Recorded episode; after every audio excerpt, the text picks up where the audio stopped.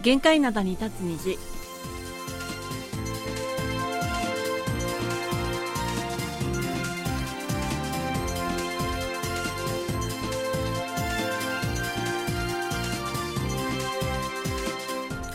リスナーの皆さん、あんにゃんせよ。にゃんせよ9月6日火曜日の限界などに立つ虹、マルコムのお母さんことキムヤスンです。ソロナイスことキマーソンです台風11号の影響でここソウルは結構な量の雨と、まあ、多少風が強かったぐらいなのですが南の地方はもう本当にものすごい雨と風だったようです日本は九州や中国地方で非常に強い風が吹き、たくさんの雨が降ったと、こちらでも報じられています。リスナーの皆さん、被害はありませんでしたでしょうかはいあのーその台風11号の影響でソウルの方にも、まあ、やや風が強く雨も降ったんですけれども今あの私たち午前中に収録してるんですけれどもすっかりなんか晴れ間が台風以下というんでしょうねこれね。そう、青空が広がってますね。はい、うんあのそれでもう台風はもう過ぎ去ったのでそれ自体は大丈夫なんですけれども、はいただやはりソウルはそんなに被害はなかったようなんですけど南の地方の方は、うん、もうすごいね被害出てるみたいですね。はい、被害があったようです。で、あの、今回の台風、すごく停滞する時間が長かったので、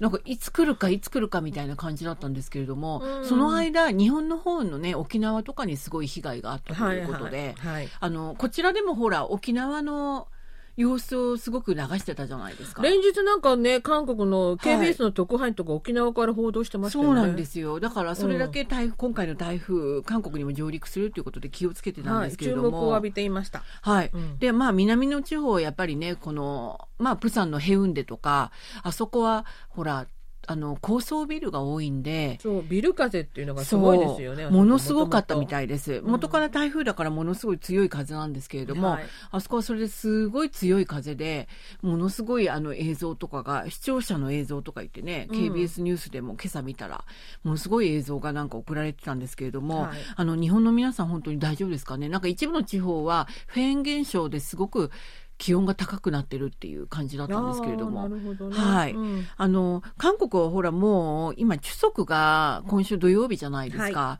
だから、そのせいで、その、贈り物の、あの、需要がたくさんあるわけなんですけれども、うん宅配が。その宅配が、あの、まあ、通常だと今日火曜日に締め切られるんですって。あーそうすると、はいまはあ、いはい遅くても木曜日には着くっていう、なるほ連ど休始まる前ですね。はいはい。だからまあ結構超スピードなんですけれども、それがもうすでにあの南の地方では先週末かなんかにもひ締め切られたということで、まあね、台風があるから、あ、来ること分かってたからね。そうなんですよどなったんでしょうね。そう、それに農産物などのもね、被害も今回台風で大きかったので、ただでさえ私たち番組でもほら、あの野菜とか果物値上がりしてますっていうお話しましたけれども、はい今回の台風でまたね、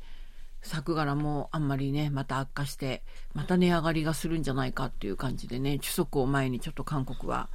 いろいろとね、うんそういった生活面での被害もありますよね。そうね。私、果物が心配ですよね。この雨でね。だいぶね、うんあの、良くないんじゃないかと思梨います。畑のおじさんが早く収穫したいけど今収穫しちゃうと台風の前に収穫収穫しちゃうとまだ味がついてないしかといって台風で落ちなければいいんだけどとか言ってましたけどね結局どうだったんでしょうね。どうだったんでしょうね本当にね、あの、今年の中足も美味しい果物とか野菜食べたいんですけれども、ちょっとね、この台風も重なってどうなるかわからないですよね。はい。はい、今日の一曲目をお送りします。キーが歌います。ガソリン。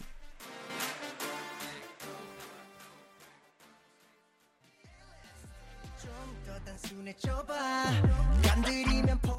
はい、今日の一曲目をお送りしました。えーシャイニーのメンバーで、キーがソロ曲です。えーガソリンをお送りしました。これはあの理由なくかけました。好きだったのねただ単 に、 そうねですよ、ただ単にかけたかった応援したかったからかけました。いシャイニーキーのガソリンでした。はい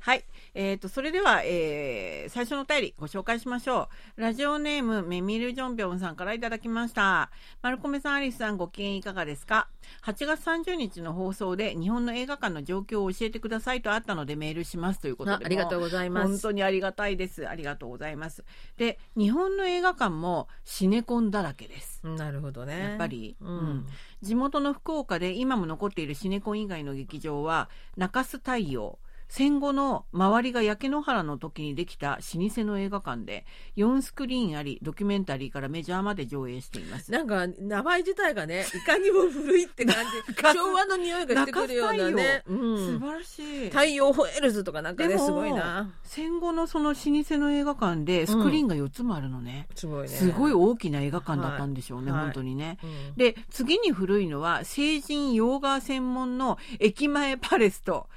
えー、と成人邦画専門の駅前ロマン私ねこれこれ読ん であそうだよ日本はこういう映ある画館がああったん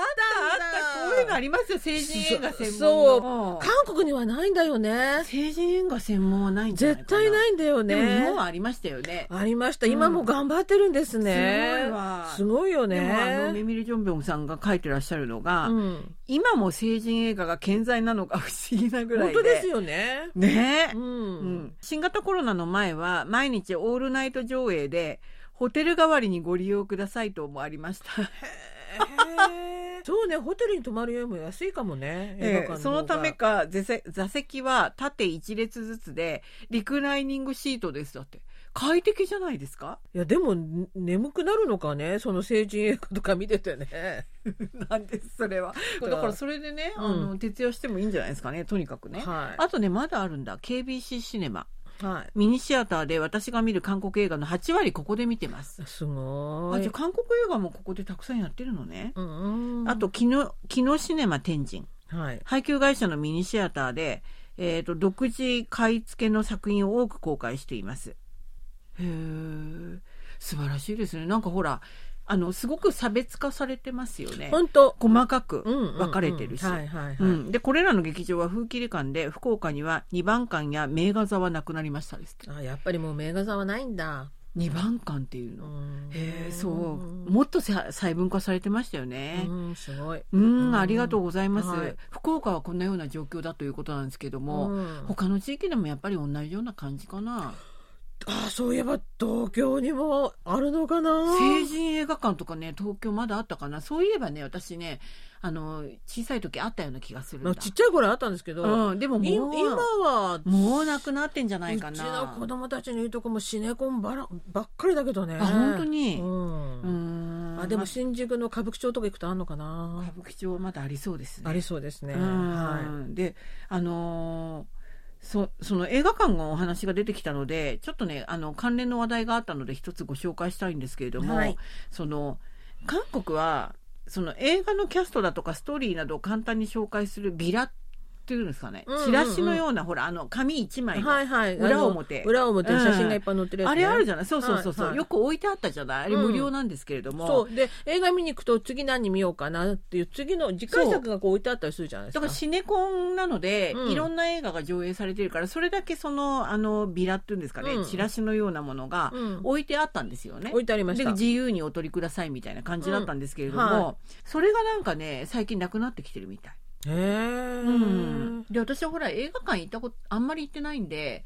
あそういえば前回そのトム・クルーズさんのあの映画見に行った時も、うんそういえばなかったなと思ったんですよね。私はあれ好きでよく持ってくるんですよ家に。ああそういえばそうかもしれないうん私も見に行った時なかった気がするわ、そうなんですよ。うんそれであの、あの、でも最近ではシネコンでもう、それこそ複数の映画が上映されてても、2つとか3つぐらいの映画しか、それが置いてなかったりしたり、あとは、もうちょっと地方行くと、もう全然ないとか、そういうところもあるんですって。なんで宣伝をそんなそういうのではもう宣伝しないってことなんですかねうん、あの、ほら、コロナの影響で客足がだいぶ減ったじゃない映画あ館はいはいはいそれだからあんまり宣伝効果が作ってもないんじゃないかっていうことで、あはいそれで、あの、そういうふうに制作が減ったのと、うんあと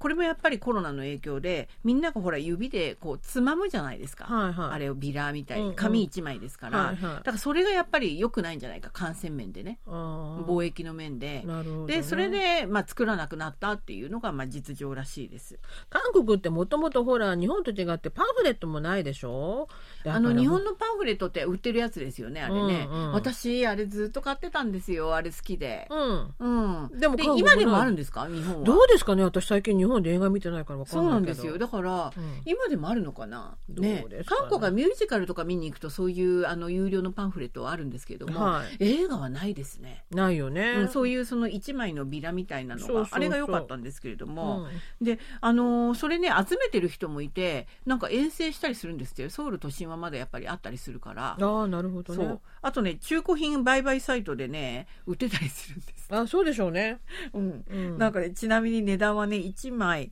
300ウォンから500ウォンぐらいだったのが、最近でもなんか2000ウォンでこれ、なんか取引されるとか、へうん、ーそういう、なんかね、すごい珍しい、貴重な存在だっにてなっもてとまもす。とあれタダでもらってくるやつだよねそうなんですよ。へえずいぶん儲けてますね2000円なんて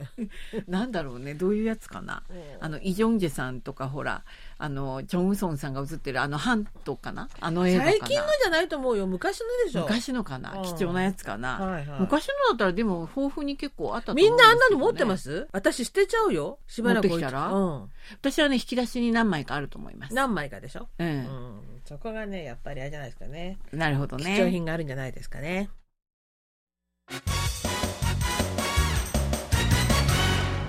いっちゃなよドットコリア、火曜日のいっちゃなよドットコリア、あじゅんまの井戸端会議の時間です。アジュマの井戸端会議はアジュマのレーダーに引っかかった話題をアジュマの目線で掘り下げアジュマとしての考えを皆さんと分かち合っていく時間です。はい、あの、先ほども、あの、お話ししましたように、その、今週土曜日が、中足ということで、まあ、あの、伝統的な祭日になります。はいで、この日は、祖先を祀る意味で、チャレっていうのが、そういう、あの、祖先を祀る儀式のことなんですよね。はいでチャレさんっていうと、さんっていうのは、要するにテーブルみたいな、要するに意味なんですけれども、はいそういう、なんつうのかな、お供え物を、こうね、お供えした、そういう一式のことをチャレさんって言います。はい、うん、それをあのチャレさんの、まあ、用意をするっていうのが私たちアジュンマたちがねうんかかなりあの、まあ、時間もかかりますし結構気苦労も多いそういうことなんですけれども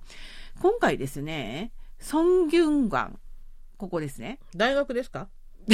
ソンギュンガン大学うん確かに、うんソウル市内あるんですけれども、うんそうではなくてこのソンギュンガンというのは実はあの遡ると朝鮮王朝時代の儒学教育機関なんですけれどもで今日も儒教と伝統文化の教育機関うーんとなっています。うんでこれ今はあの文化体育観光部所管の財団法人になってるんですあけれどもそうなんですね。はいはい、でそういう機関がありますで儒教文化の保全に、ね、伝統の維持に努めているそういう機関なんですけれどもでまあ孫権願というとねちょっとあの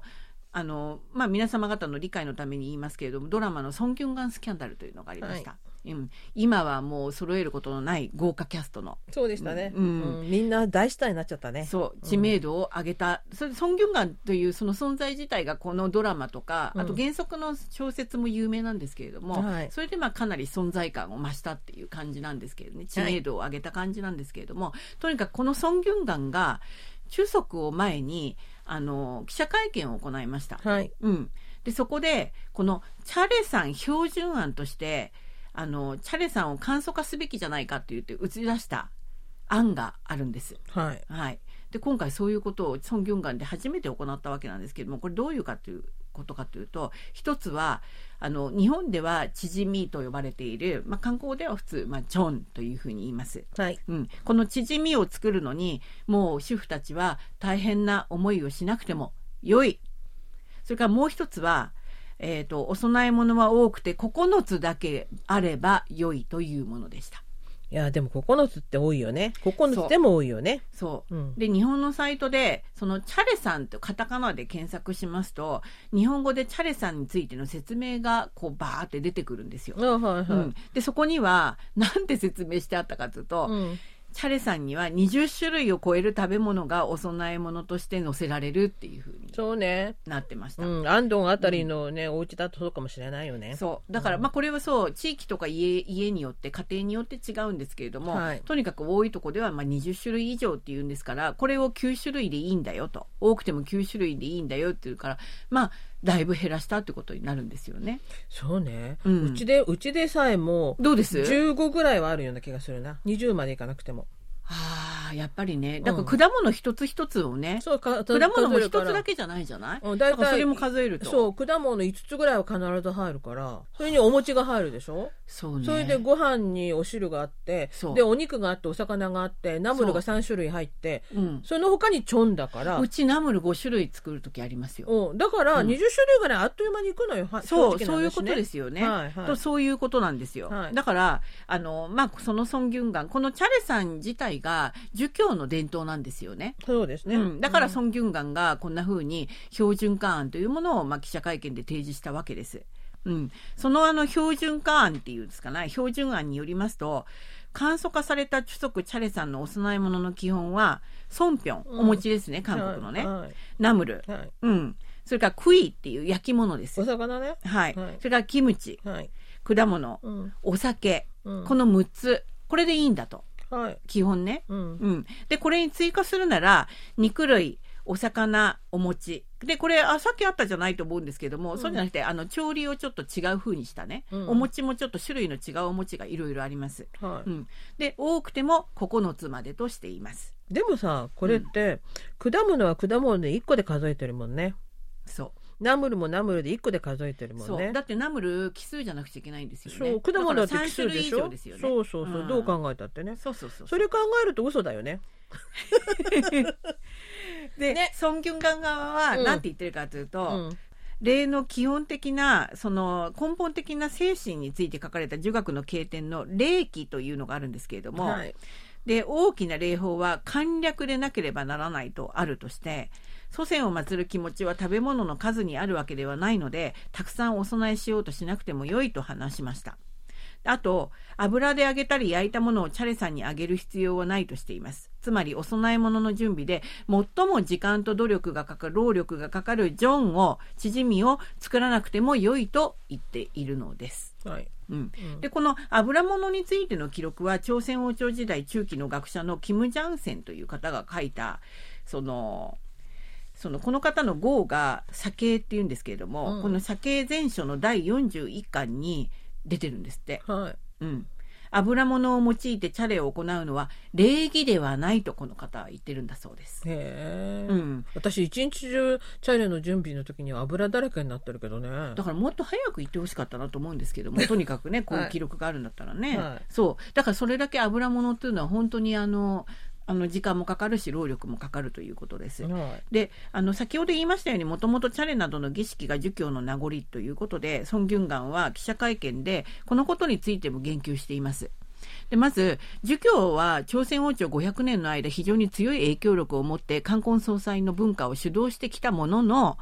現代化の過程で昔のことを守ること形つまり形式を強調しすぎてしまったと。でその結果儒教に対する国民の認識が否定的なイメージとして定着してしまった伝統的な祭日になると名節症候群ねこれお嫁さんたちがみんなね具合があの悪くなるやつそねう そうですね、はいはい、それと男女差別という用語が飛び交い、歳日を含む連休が終わったら離婚率が増加するとされる現象が儒教のせいだという罪を被ることになったというふうにまあ顧みてるわけですよへ自らえ記者会見でこんなこと言ったんだ言ったんですよす記ごいね者会見で。はいでさらにチャレは子孫の誠意が込められた儀式であるのに準備が苦痛になったり家族の仲違いの原因になるのなら望ましい方向ではないとしてこのチャレ標準案を発表するに至ったと述べました。はいうん、でこの日読んだ、まあ、会見文を読んだわけなんですけれども、うんうん反省文だというふうに認めたということなんですね、あはいソン・ギュンガンでね。はいうん、で先ほど言ったこのソン・ギュンガンの儀礼成立委員会の委員長は儒教のチャレ簡素化を公式に発表したのは今回が初めてだとしてでチャレを行わないよりは簡素にでも行った方が望ましいのではないかというふうに、まあ、その後の質疑応答で話したということなんですよね。うん、要するにしないでいいとは言わないわけねやることはやらなやりなさいとうん、だからまあ簡素化しなさいといいうことで、はいはいどうですかこれは。でこれがこういうことが発表されたからといって、うんすぐにね、まあ、反映されるとかそういうことではないと思うんですよ。はいうんうんでもやっぱりまあだんだんねいろんな要因もありますし少しずつは反映されるのかなっていう気はするんですけども、ね、すぐにねあの今週の土曜日の著足でうちあの主人の実家では別に何も言われませんでした。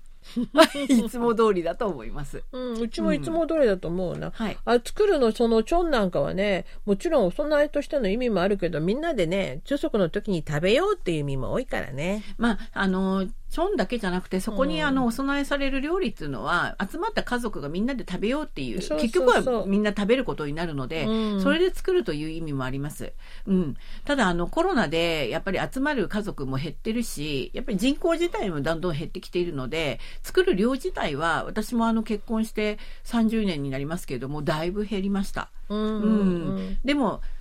種類はあんまり減ってないっていうのが正直な感想かなっていう。そうね、量は減っても種類は減らないもんだよねそうそうそう。まあ、そういうふうになるんですよ。どうですかうね、ん。まあこれであの夫婦喧嘩になったっていうようなねニュース記事もあったみたいですけどねありますね。ううんん。もう、減らしたい。うんうん。料理をちょっと減らそうってっ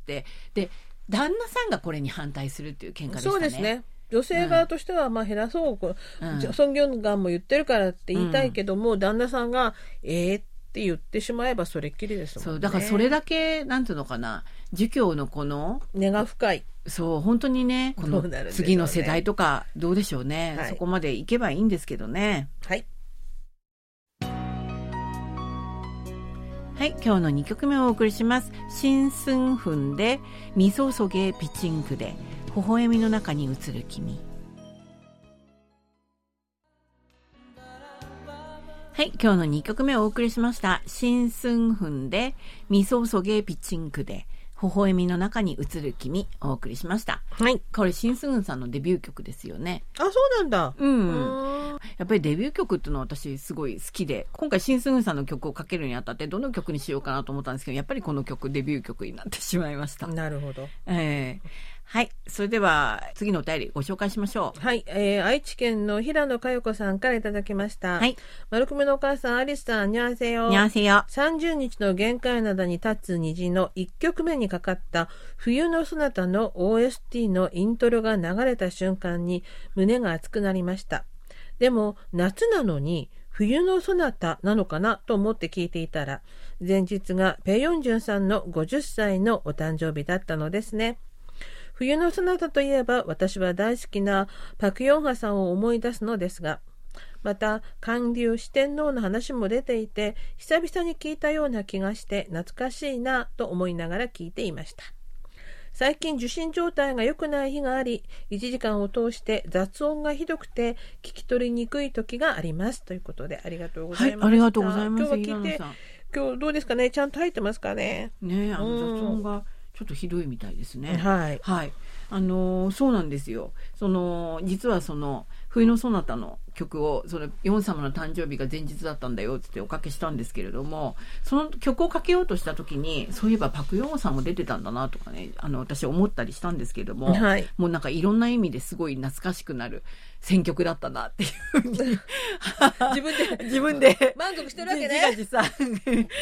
うん、なんかそんな風に。自画自賛しておりますがはい、ここで思いました。はいはいで、あの、ちなみにあの、パクヨンホさんが歌った、あの、チョームクナリチャロ、うん最初のあの日のようにっていうのは、あの、作曲家がキム・ヒョンソクさんなんですよね。はいすごくあの、生前、あの、すごくあの、パクヨンアさんと親しかった方なんですけれども、今も頑張ってらっしゃいますよねあもちろんそうなんですけれど、も、このキム・ヒョンソクさんが実はその最初のあの日のようにという曲は、ソン・シギョンさんかシン・スウンさんのどちらかに歌ってもらおうと思って作った曲だったというふうに後に話してるんですね。全然声の質が違うじゃない、ね、そう、だから、うんあの曲を、うんソン・シギョンさんかシン・スウンさん歌ったらどうなったのかなとか、もっちらっともと。っとなんか綺麗なバラードで終わっちゃった感じでなんか思ったんですけど、うん綺麗なバラードとかね、うんまあそうなんでしょうね。それでまあ、しあの、シン・スウンさんの曲をね、それで思い出して2曲目おかけしたんですけれども、へーまあそうだったんですってうん。だからでも今は、なんかあんまり考えられないぐらいにヨガさんの曲じゃないですか。ももちろんのすごいあの有名な曲になったので、はいで、あれはヨガさんがなんかその曲を聴いて、ぜひ自分が歌いたいということでうん、すごく熱心に練習して、あの、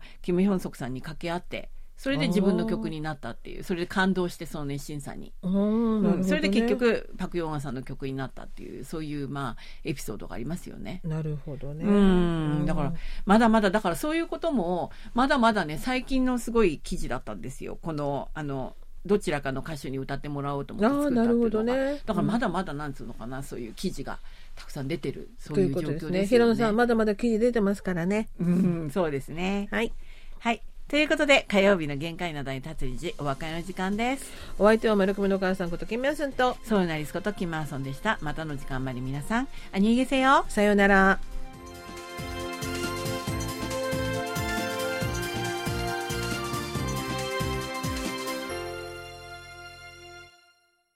こちらは韓国ソウルからお送りしているラジオ国際放送 KBS ワールドラジオです。